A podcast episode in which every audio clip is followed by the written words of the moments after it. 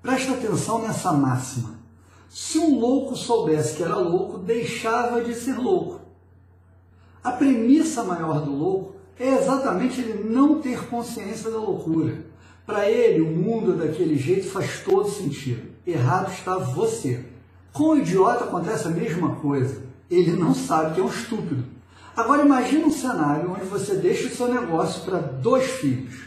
Um excepcionalmente talentoso e o outro um completo imbecil. Só que você ama os dois, mas sabe reconhecer em algum grau, por mais cego que você prefira ser, que um deles não tem qualquer capacidade gerencial. Adicione aí uma pitada de rivalidade entre irmãos e cônjuges inflamados botando a maior pilha todo dia à noite na hora de dormir. Sabe o que vai acontecer quando você deixar a herança? Seu negócio vai acabar. O filho realmente preparado não vai querer levar seu irmão nas costas. Afinal, ele não tem culpa de ter estudado e se preparado.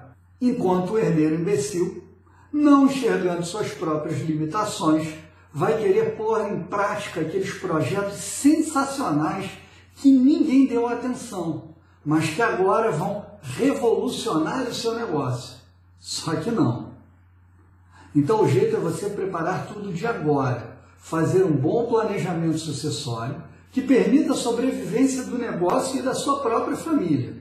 Isso inclui, fundamentalmente, rever as cláusulas sucessórias da sua empresa, aquelas que você nunca leu para não trazer má sorte, e até negociar com os seus filhos. Senão, quando a herança chegar, todos vão descobrir por que muita gente diz que herança é tudo aquilo que os mortos deixam para os vivos se matarem. Se você gostou demais dessa conversa, curte o vídeo, se inscreve no canal e aciona o sino para receber as notificações. Um grande abraço.